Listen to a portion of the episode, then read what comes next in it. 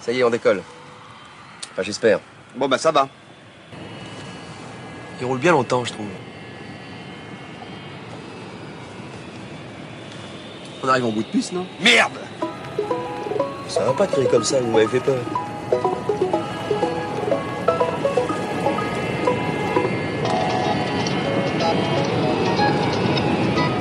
Pourquoi il décolle pas ce putain d'avion? Vous avez remarqué, vous aussi?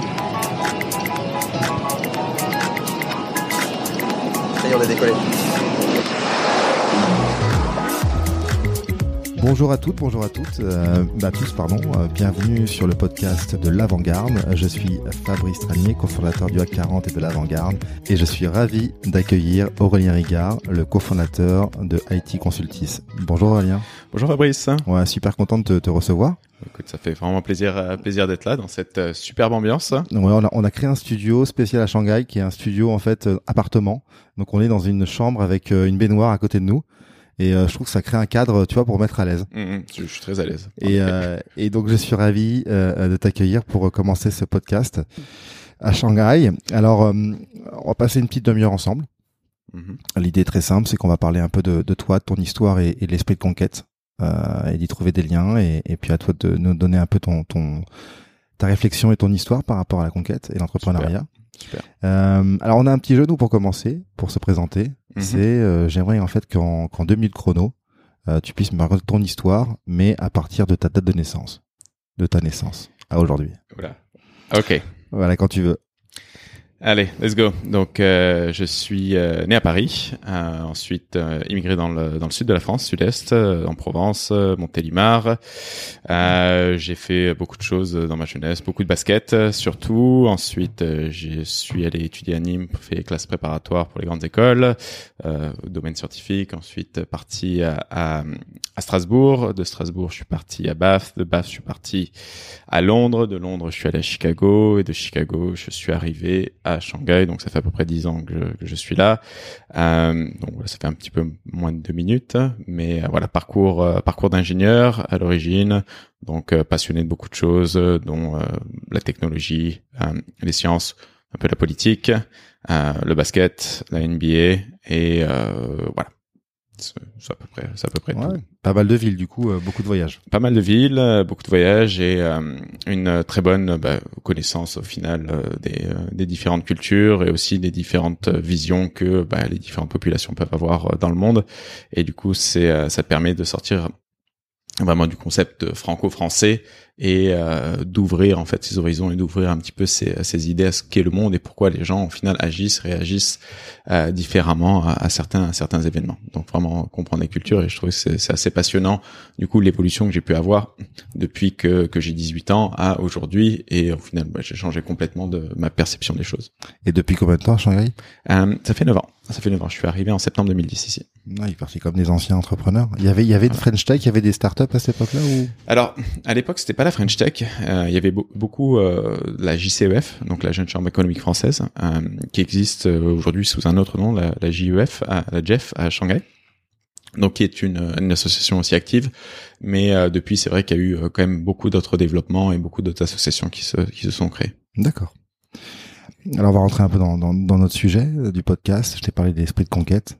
Euh, quelle est pour toi, quelle, enfin, quelle serait pour toi la, la définition de l'esprit de conquête? Et puis euh, surtout en quoi ça t'inspire Alors, euh, c'est une très bonne question. L'esprit de conquête, euh, selon moi, c'est euh, la capacité euh, qu'une personne peut avoir au jour le jour euh, de devenir, de se surpasser et de devenir meilleure qu'elle n'était le jour le jour d'avant. L'esprit de conquête, c'est c'est pour moi, c'est se mettre au final dans. Enfin, c'est plus facile des de le parler en anglais, mais on va essayer de le faire en français.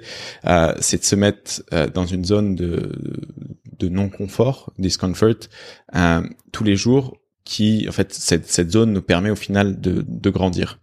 Euh, et l'esprit de conquête, au final, ça passe à travers aussi une certaine positivité, euh, parce que en général, en se mettant dans, dans cette zone qui est une zone très qui est très difficile, euh, des fois on se met dans, dans des états de, de stress, des états de panique. Et le, le plus important, c'est toujours de garder une positivité et de voir en fait ce qu'on a réussi à créer.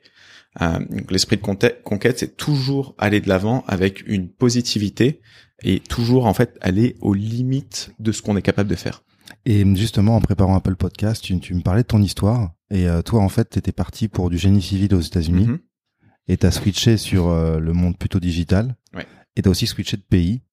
Et ça a été fait, ça fait partie d'un peu de cette histoire-là de comment t'es passé de l'un à l'autre. Euh, tu parlais depuis tes 18 ans beaucoup de changements, mais je pense que ça en a été en particulier qui a fait changer beaucoup de choses.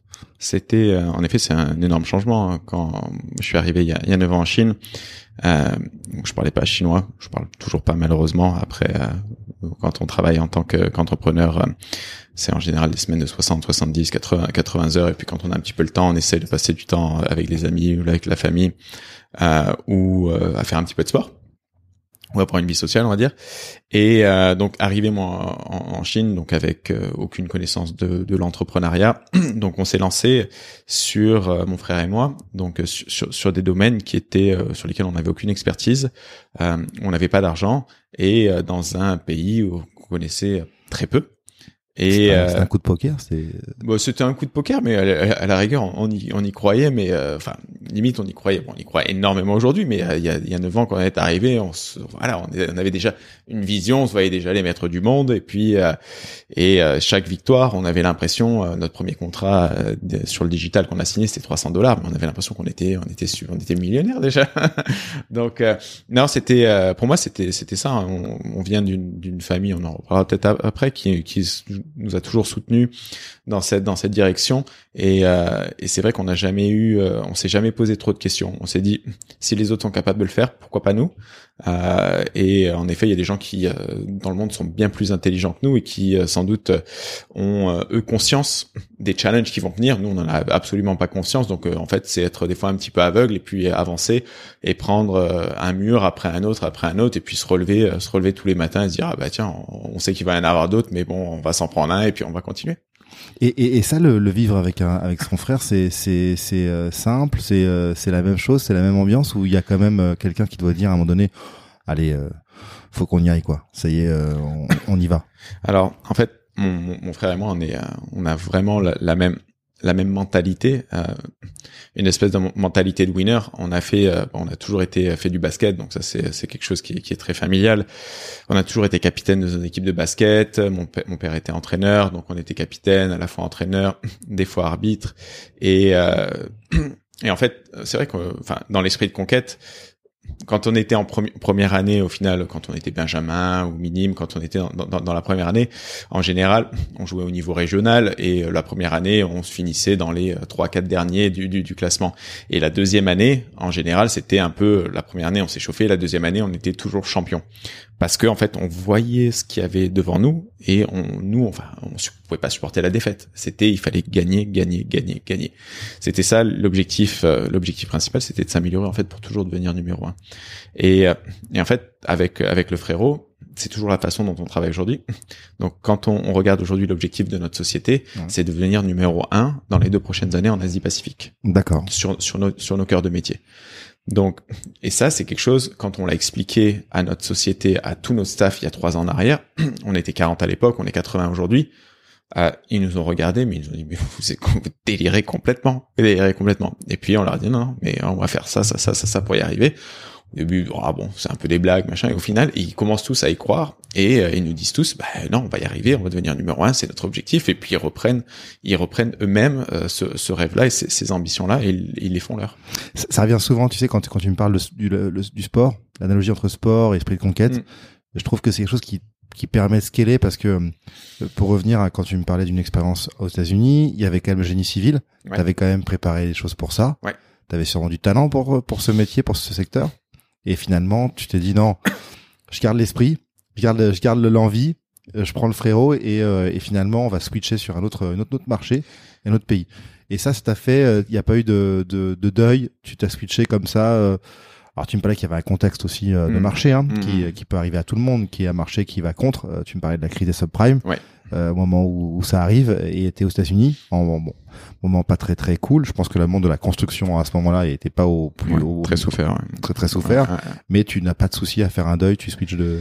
Ben, ça a été quand même un petit peu dur parce que euh, c'est vrai que moi j'avais plus une, une vision euh, qui euh, qui m'amenait en fait aux États-Unis, à rester aux États-Unis parce que c'était un pays en fait j'adorais être à Chicago, c'est quelque chose que j'adorais et et la Chine il y a 9 ans en arrière j'aimais beaucoup moins que ce que je peux aimer aujourd'hui. C'est Shanghai il y a 9 ans en arrière c'était pas aussi pas aussi agréable donc aujourd'hui c'est vraiment une ville extraordinaire. Et, et je regrette absolument pas d'être venu ici. Mais c'est vrai qu'en venant ici je m'attendais à quelque chose de beaucoup plus simple. Euh, je m'attendais à quelque chose de beaucoup plus simple. Et, euh, en fait, euh, je m'attendais pas à me prendre autant de murs. Euh, et ça m'a obligé à de nombreuses fois à aller vraiment chercher au plus profond de moi moi-même pour pouvoir me relever, pour pouvoir avancer. Et euh, c'était quelque chose de très complexe. Donc, il y a eu un deuil initial parce que c'était bah, de finir finir les cours. Donc, euh, quand tu fais un master aux États-Unis sur un campus qui est agréable, c'est la belle vie, euh, c'est la fête, c'est le, le, le, enfin apprendre, c'est quelque chose d'extraordinaire. Et moi, c'est quelque chose qui me plaisait énormément. Donc, j'ai fait un premier diplôme d'ingénieur en France, et puis après, j'ai fait un autre master aux États-Unis. Donc, j'adorais, j'adorais apprendre, j'adore, enfin la connaissance, c'est quelque chose qui, enfin, j'adore aller en cours. Si demain je peux faire un executive MBA ou autre, ce sera avec avec grand plaisir. Et euh, du coup, ça a été ça a été complexe. Euh, mais une fois qu'on prend en fait une décision, en fait, on se retourne pas. Euh, L'esprit de conquête pour moi, c'est quoi qu'il arrive, on se relève toujours et on va à l'objectif final. C'est euh, no turning back. On est toujours 100% motivé, quoi qu'il arrive. On, on s'est dit, on s'est engagé sur le fait qu'on allait gagner. On s'arrête pas et quoi qu'il se passe derrière, quoi que, enfin, n'importe quel, enfin, sentiment qu'on peut avoir à ce moment-là, euh, il faut avancer. Il faut avancer. Donc euh, oui, ça a été, ça a été difficile. J'avais, j'avais une relation aussi aux États-Unis à ce moment-là, donc c'était se poser la question de, de venir en Chine. Fallait, fallait lâcher quand même pas mal de choses. Fallait lâcher ma carrière, les deux masters que j'avais investis, donc c'était des, des, connaissances pour venir ici, pour tenter un pari. Et euh, bah, si on tente le pari qu'au bout de deux ans tout est échoué, bah c'est dur de retrouver du boulot après dans la filiale où euh, bah, on devait faire carrière. Donc c'était euh, bah, c'était jeté euh, bah, beaucoup d'années d'études et, donc voilà l'échec en fait n'était pas envisageable. on va maintenant on va parler de ce marché là de, de Shanghai et de la Chine plus largement. Moi, j'y suis passé il y a, il y a 12 ans. Quand j'y suis passé, c'est que dans le cadre d'une startup, euh, j'ai déployé des activités en fait de services de coaching minceur en ligne et un e-commerce à Shanghai. Et euh, c'était en 2008-2010. Et on s'est quand même fait euh, bien balader pendant un an et demi. Quand je parle balader, c'est les campagnes d'acquisition marketing avec beaucoup de fake. Je parle des négociations avec les hébergeurs pour avoir euh, du, réseau dans toute la Chine et, et, que mon site soit diffusé. Donc j'ai une image de la Chine à l'époque était euh, j'ai pas forcément galéré pour les visas. Je pense que quand t'es entrepreneur et que tu montes une boîte, euh, bah tant que tu mets de l'argent euh, dans tous les pays, ça ça ça ça, marche. Euh, il y a une somme à, payer et tu peux avoir. Après, t'as toujours un ou deux ans pour faire tes preuves et après c'est ce marché là. Comment toi tu l'as trouvé ce marché et, comment aujourd'hui tu considères que tu l'as dompté ou alors il est encore en encore en train d'être dompté ou on en parlait avec d'autres entrepreneurs il y a encore des changements actuellement à Shanghai, pas forcément dans le bon sens les visas. Enfin, je laissais me parler de ton histoire de Shanghai. Comment euh, tu trouves ce marché en arrivant et comment tu l'as tu l'as vu évoluer? Alors, euh, quand on est arrivé, c'est vrai que c'était un peu le, Far West. Euh, il y avait vraiment tout à construire. Donc, ça laissait des opportunités énormes et il y avait un pool de talents, surtout sur les, les métiers de la technologie, qui était très peu existant.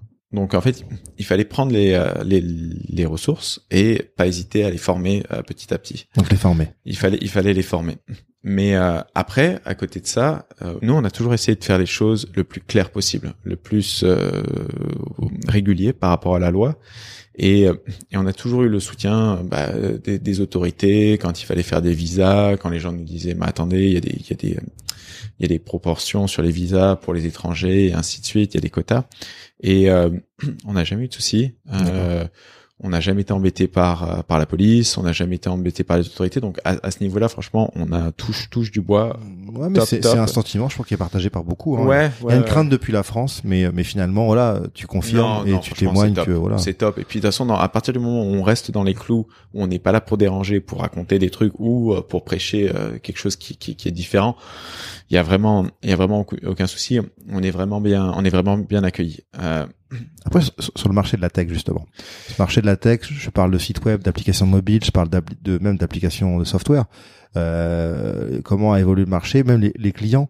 Moi, je sais qu'aujourd'hui, sur euh, beaucoup de sujets, euh, notamment dans le digital, il faut que tu aies une API avec WeChat, il faut que tu sois, il y a, il y a, il y a, il y a des, je pas des contraintes. Je pense qu'il y a un marché intérieur qui est énorme. Il faut juste l'accepter. Euh, je sais aussi qu'il y a beaucoup de boîtes qui vont euh, créer leur holding à Singapour ou autre pour aller se déployer ailleurs. Ouais. Comment toi t'as vécu les choses? Ben, Nous on est euh, on est enregistré à Hong Kong, euh, donc on a fait euh, un petit peu le, le, le processus classique de s'enregistrer à Hong Kong et après d'avoir la, la à Shanghai. Ouais. Euh, le, le, process, au, on va dire au, au fil des années, c'est vrai que l'écosystème chinois s'est énormément développé. En 2010, quand on est arrivé, c'était beaucoup de copycat. Ouais. Euh, à l'époque, enfin même les réseaux sociaux, c'était euh, des pâles copies de Twitter, de, de, de Facebook, et c'est lancé euh, WeChat, euh, c'est lancé euh, enfin d'autres d'autres applications au, fur et à mesure et l'écosystème chinois outperforme selon moi aujourd'hui l'écosystème occidental et crée du coup avec ce Chinese firewall qu'on a donc le, le, mmh. le grande la grande muraille de Chine mais en termes de on va dire le firewall ouais. de, de pare-feu ça crée un écosystème qui est différent pourquoi? Parce que les données des, euh, des sociétés chinoises ou des, euh, des, données CRM chinoises doivent être hébergées sur le marché chinois, Alors, sur le territoire chinois. Je te rassure en termes de sécurité, je trouve qu'en Europe on a les mêmes consignes, ça ça c'est peu, mais on, les entreprises françaises demandent que leurs données soient stockées en France ou en Europe, malgré que le cloud soit Google ou soit Amazon. Hmm.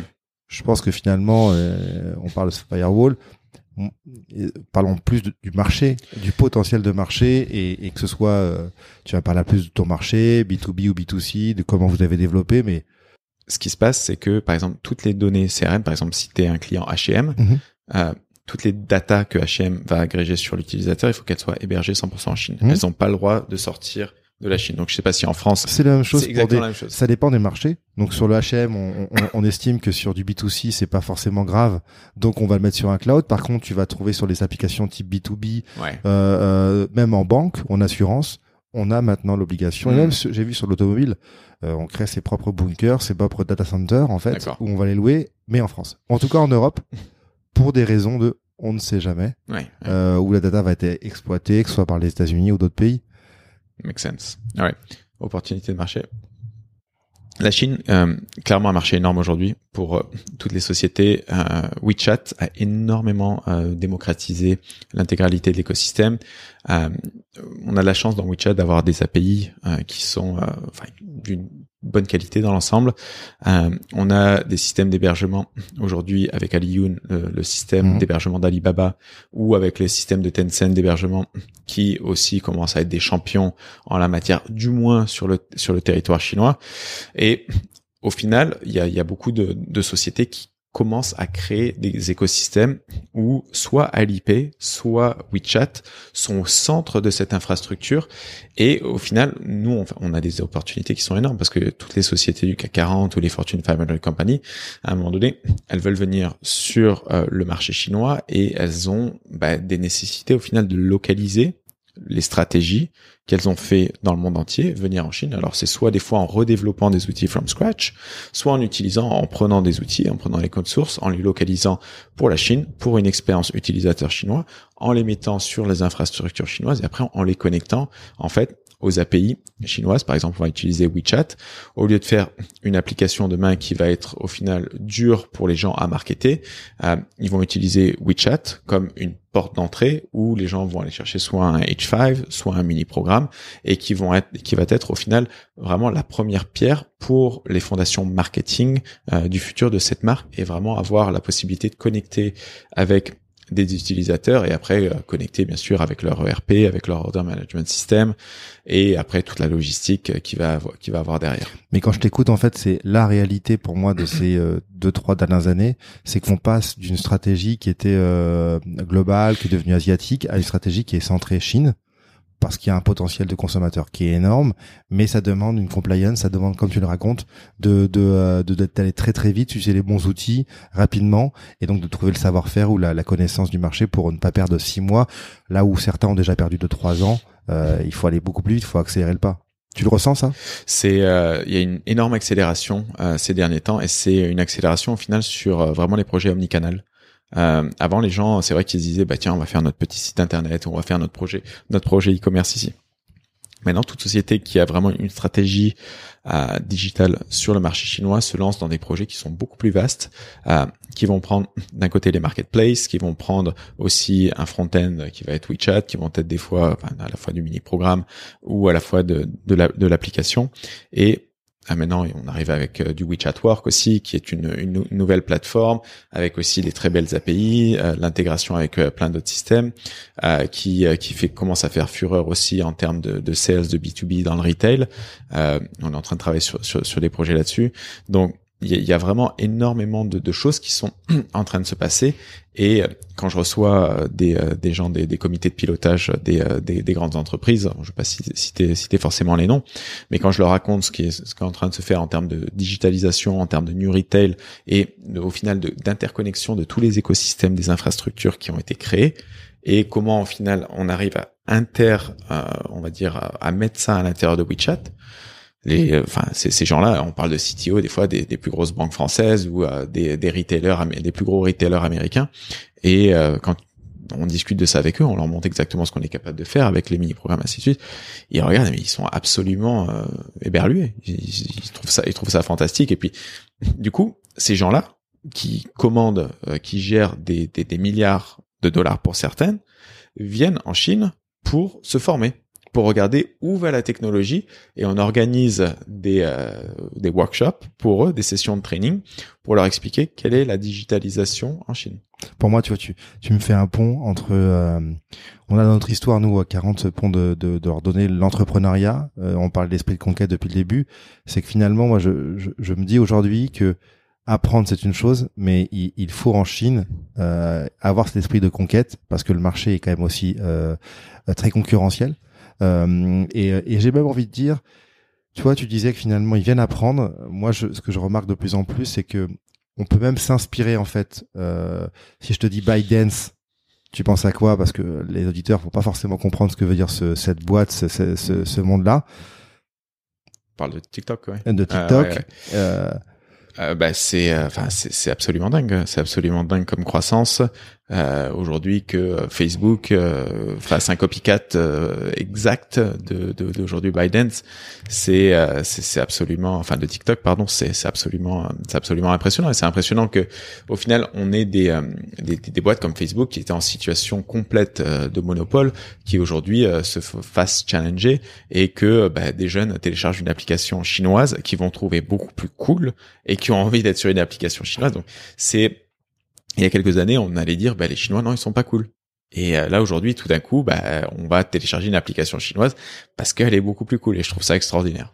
Ça, c'est c'est tout tout le travail qu'ils ont effectué depuis plus de dix ans. Exactement. Euh, à eux-mêmes innover. Il y a déjà 12 ans, quand on parlait des réseaux sociaux, j'avais déjà ces questions de dire mais allez du côté de l'Asie pour comprendre les euh, ce qui est la vraie conversation, ce qui est la vraie connexion et euh, là où vont tous les tous tous les modules qui étaient autour de WeChat. On nous disait toujours mais non, ça a été créé aux États-Unis on commence à se réveiller on commence à avoir des choses. Et, pour moi, Biden, c'est le phénomène euh, où je sais que peu de gens, ceux qui nous écoutent, vous comprendre ce que derrière. Par contre, je leur dis le soft, l'appli TikTok, tout le monde comprend. Et surtout, tu leur dis que derrière, il y avait aussi beaucoup de sujets actuellement en Europe sur l'intelligence artificielle, à quoi elle sert, etc. Bon, voilà, concrètement, sur un programme de médias, c'est l'usage qui a prouvé que oui, non, j'aime, j'aime pas, et j'arrive à filtrer, j'arrive à avoir un flux qui est bien meilleur que YouTube et, euh, et on voit les statistiques en Asie et je pense que ça va arriver en Europe, c'est que progressivement ça commence à prendre chez les jeunes, chez les plus jeunes et, et donc ça veut dire qu'ils migrent sans aucun problème d'une technologie qui était européenne ou américaine à une technologie chinoise sans aucun problème. Ils se posent même pas la question d'où ça vient. Par contre toi tu le sais parce que tu es à Shanghai et tu sais justement que ça se passe ici. Et donc ta conquête aujourd'hui en, en 9 ans elle est, elle est passée par quelles étapes justement de de up and down ou de, de, de moments où, où, tu t'es dit ça y est c'est euh, ça marche ça commence à, à se mm. développer alors en fait c'est euh, bah, intéressant de, de, de, voir en fait les perceptions qu'on peut avoir euh, il y a 9 ans en arrière, donc on, on a commencé, on était trois, on va dire quatre, et euh, et c'était euh, c'est à l'époque on avait l'impression euh, quand on avait gagné trois, quatre projets, quand on a été monté la team à, à 8 personnes, on s'était dit waouh, on est vraiment dans le monde des grands, euh, vraiment on commence à, à cartonner. Et euh, aujourd'hui, on est 80 personnes et euh, je me trouve je me trouve petit. Je me trouve petit. Donc quand on était 8, je nous trouvais grand. À 80, je nous trouve petit. Donc c'est vraiment une une question de perception. C'est une question aussi de toujours voir euh, l'étape l'étape d'après. Nous pour nous l'étape d'après c'est pas d'être 80, c'est sans doute d'être 500. Mhm. Euh, et après c'est voir comment on va y arriver. Donc il y a, y a eu vraiment plusieurs euh, plusieurs étapes. Je pense que le- le- l'étape, on va dire une étape qui est assez importante, c'est dépasser le premier million de dollars. Euh, c'est une vraie euh, c'est c'est un vrai plafond de verre euh, dans l'ensemble. Donc euh, il y a, y a plusieurs plafonds. Je pense qu'à partir du moment où tu passes l'équipe au-dessus de 15 personnes, euh, 15-16 personnes, c'est à ce moment-là que tu commences à avoir euh, des managers. Une entreprise avec une hiérarchie. Voilà, euh, et une on, entreprise. on- on reconstruit un petit peu des divisions, des. Où tu peux pas être un petit peu de partout. Là, on vient de passer un autre euh, un autre plafond de verre où euh, au final dans l'intégralité de nos départements, on a des managers. Et euh, on passe d'une société où on allait des fois manager des projets, où on allait trava- travailler des clients. Aujourd'hui, moi mon temps, euh, je passe mon temps aujourd'hui à manager les managers. Et euh, et du coup, c'est un changement qui est drastique parce que quand on manage des projets, ben, il y a la passion, on est avec les gens, il y a la négociation et, et puis quand on commence à manager des managers, ben en fait on est euh, on est un cran derrière et euh, et du coup il faut essayer, il faut il faut changer sa, sa perception pour trouver la passion là-dedans. Donc c'est une passion différente. C'est un, un pas qui est un step qui est nécessaire hein, Ouais. c'est évident donc euh, voilà il y a eu il y a plusieurs étapes. Il y a vraiment le 15 personnes. Après il y a le le, le palier d'après on va dire qui va être dans les 40 personnes. Et le palier d'après il à 70 là. Donc euh, on vient de le passer. Donc nous on est 80 sur trois bureaux dans trois pays. Donc euh, ça ça facilite euh, ça facilite pas la tâche. Trois pays, tu disais donc il y a Hong Kong, Shanghai et enfin. donc euh, non, il y a Shanghai, il y a le Ho Chi Minh City. Ho Chi Minh, euh, oui, tu m'as dit Vietnam, c'est au, au Vietnam et on a Singapour aussi. Ah, on- ah, chez nous, c'est bon ça. Ouais, ouais, on est à Singapour aussi. Des pays qui pour ceux qui nous écoutent, il y y a maintenant, on commence à avoir une, pas une battle, mais euh, d'un côté, finalement, ceux qui, qui bossent avec la Chine, Shanghai, Hong Kong, on sait pas trop où ça va aller, les restants événements, et puis la Chine va peut-être se dire qu'à un moment donné, il y a, y a assez de grandes villes en Chine qui dépassent euh, euh, Hong Kong, pour ceux qui savent pas, mais il y a beaucoup de grandes villes qui dépassent progressivement euh, Mhm. Hong Kong. Mhm. Et puis Singapour se dit, bah tous ceux qui seront, qui seront, qui voudront développer le Nord, la Chine, bah certains vont vouloir développer le Sud, et ce sera chez nous euh, le hub. Complètement. D'accord. Et, euh, et c'est quoi du coup ta, ta, ta next step là de, de, de, de conquête Euh, la next step de conquête, là, on, donc on est en train de regarder sur, euh, enfin, on est en train de regarder quel est le, quel est le prochain bureau. Euh, donc il y a plein, il y a plein d'opportunités. Je pense que Hong Kong euh, sera clairement une, une bonne opportunité. Donc ça va être soit Hong Kong, euh, soit commencer à regarder sur euh, Jakarta, euh, donc en Indonésie, regarder euh, peut-être la Malaisie. Donc l'Indonésie est un très gros marché, mais aussi très peu mature. La Malaisie est beaucoup plus petit, mais beaucoup plus mature. Euh, donc on, on regarde, on va regarder ces, ces, on a ces trois marchés qui, euh, qui sont en tête. Après, il y a des marchés qui sont plus développés comme le Japon, la Corée, qui peuvent être intéressants. Donc, ce sera vraiment plus basé sur sur une opportunité. Donc, c'est une, décision qu'on va prendre dans les, à mon avis, dans les trois quatre prochains mois. Et euh, et la prochaine, euh, le prochain centre euh, en termes de, de production, on est en train de regarder en- au, au niveau de Chongqing, Ouais. donc euh, à l'ouest à l'ouest de la Chine. Mm.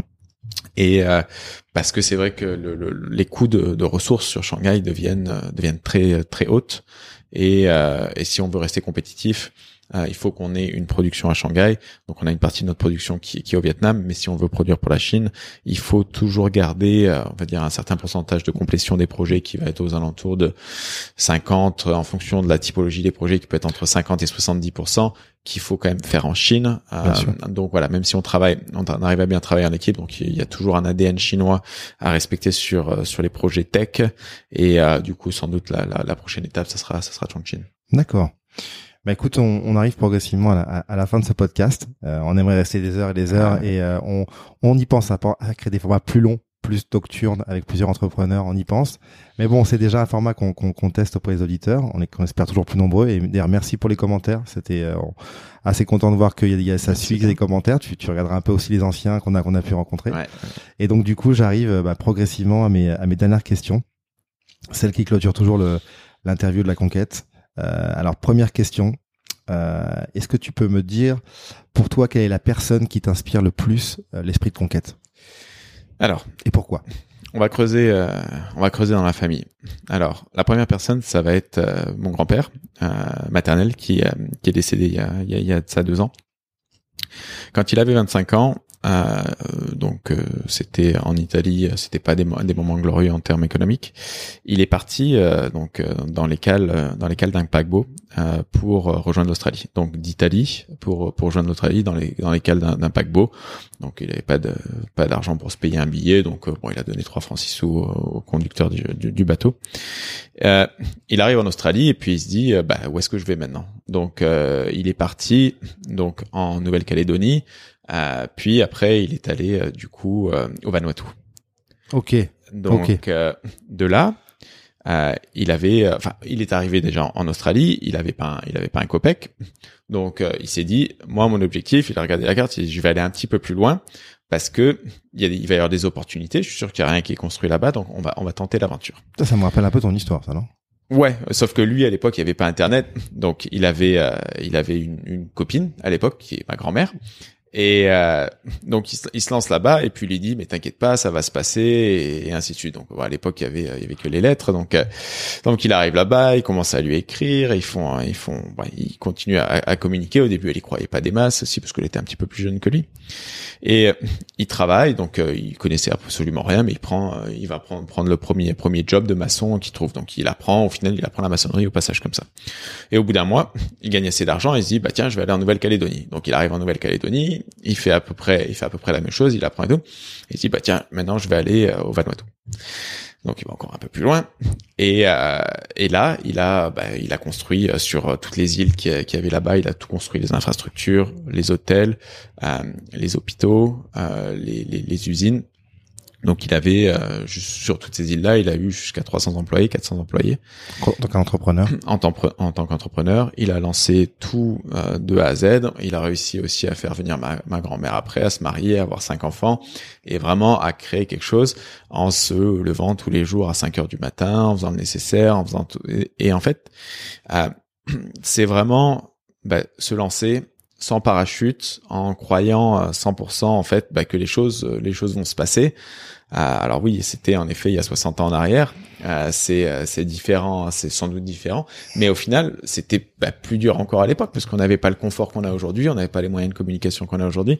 Donc voilà, pour moi l'esprit de Ah oui, c'est inspirant. Moi, Je, je comprends là pourquoi tu. Oui.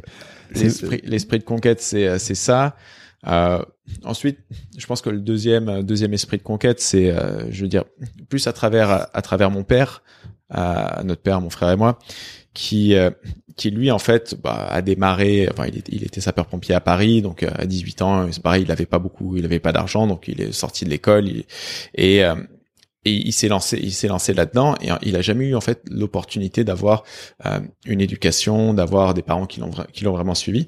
Et ce qu'il a fait pour enfin ce que mes parents ont fait pour pour mon frère et moi c'était toujours de nous pousser et en fait de nous donner cette mentalité d'entrepreneur de conquérant et en final de de toujours nous nous faire croire que on allait y arriver. Donc c'est c'est aussi ça c'est aussi ça. C'est pas que des fois les exemples mais c'est les gens qui nous inspirent à réussir à y aller et même si même si eux ils ont pas réussi euh, à avoir cette vie là par contre ils rêvaient de cette vie là et en fait ils nous l'ont transmise Ils ont créé, comment dire, le, le, le décor ou les moyens pour que. Exactement. et après, vous avez quand même fait le reste, les gars, quand même. exactement mais bon on en- on n'en serait pas là s'il y avait pas Ouais, mais c'est c'est beau. Non, mais c'est euh, c'est c'est aussi ça. C'est aussi l'héritage. C'est aussi euh, voilà. C'est pas. On nous parle souvent d'Elon Musk ou de gens euh, qu'on admire, hein, mais euh, quand c'est plus proche, ça permet d'avoir une, pour moi, une une histoire et une, et une trame. Euh, et d'ailleurs, euh, transmettre l'esprit entrepreneurial, c'est pas si simple en fait. Exactement. Trois enfants, c'est un peu compliqué. Je pense qu'ils ont du mal avec ce, ce côté risque, euh, ce côté un peu baroud. Euh, et maintenant, une, une phrase clé qui te motive et euh, qui te donne l'esprit de conquête. Alors pour moi, euh, la, enfin, j'ai pas forcément une phrase clé. C'est, plutôt, je travaille autour d'un rituel. Et euh, le rituel, donc ça vient, ça vient d'une, d'une phrase euh, qui, qui est attribuée à Aristote, euh, qui dit que au final, on est le, le succès, il, il est décidé à travers les habitudes qu'on va avoir euh, au jour le jour. Donc voilà, moi je suis un grand fan euh, du ce qu'on appelle le Miracle Morning. Donc c'est un très très très bon bouquin à, à lire, donc qui est contribue euh, voilà dans plusieurs plusieurs routines qui sont à faire le plus tôt possible plutôt possiblement le matin, mais qui sont à faire tous les jours. Euh, il va y avoir euh, de la méditation, il va y avoir des, ce qui s'appelle self-affirmation, euh, un peu de lecture, euh, pas hésiter à faire du, euh, du journaling, comment on dit, je sais pas comment on dit en français, écrire sur un, un journal, Ouais, écrire un journal, ouais. écrire un journal et, et, et, faire du sport. Donc, je suis aussi un grand fan de, de la méthodologie Wim Hof.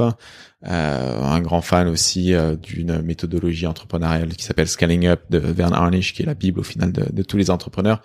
Donc voilà, j'ai pas une phrase, mais j'ai vraiment un, un socle d'outils qui me permet de rester balancé Ouais. et qui me permettent au final de tous les jours re-regarder en fait quel est mon objectif dans la vie et où est-ce que je veux aller et, d'apercevoir, de, penser en fait à ma vision.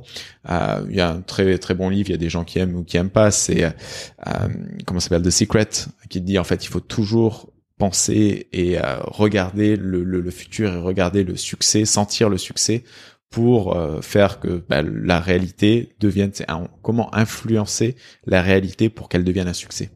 Ouais, je, je comprends, je comprends.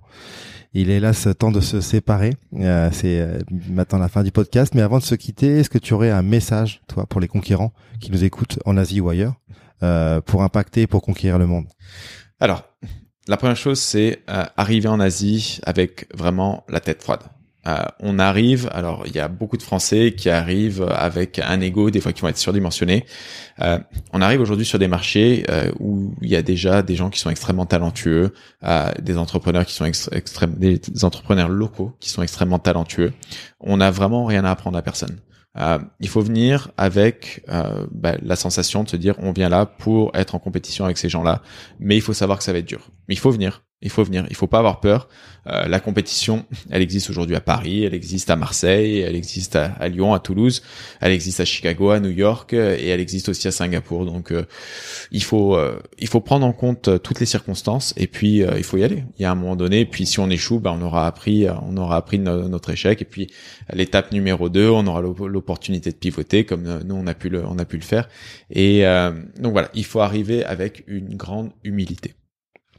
Merci Aurélien, merci pour le temps partagé, Merci pour, beaucoup, les- pour, le, Fabrice. pour le témoignage, et puis euh, à tous ceux qui nous écoutent, à très vite pour un pour un nouveau podcast. Et merci de commenter, de partager. À très vite, au revoir. Au revoir.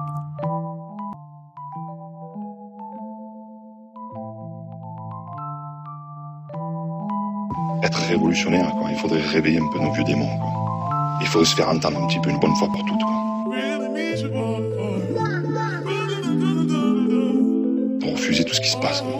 Mais vraiment, vraiment devenir combattant.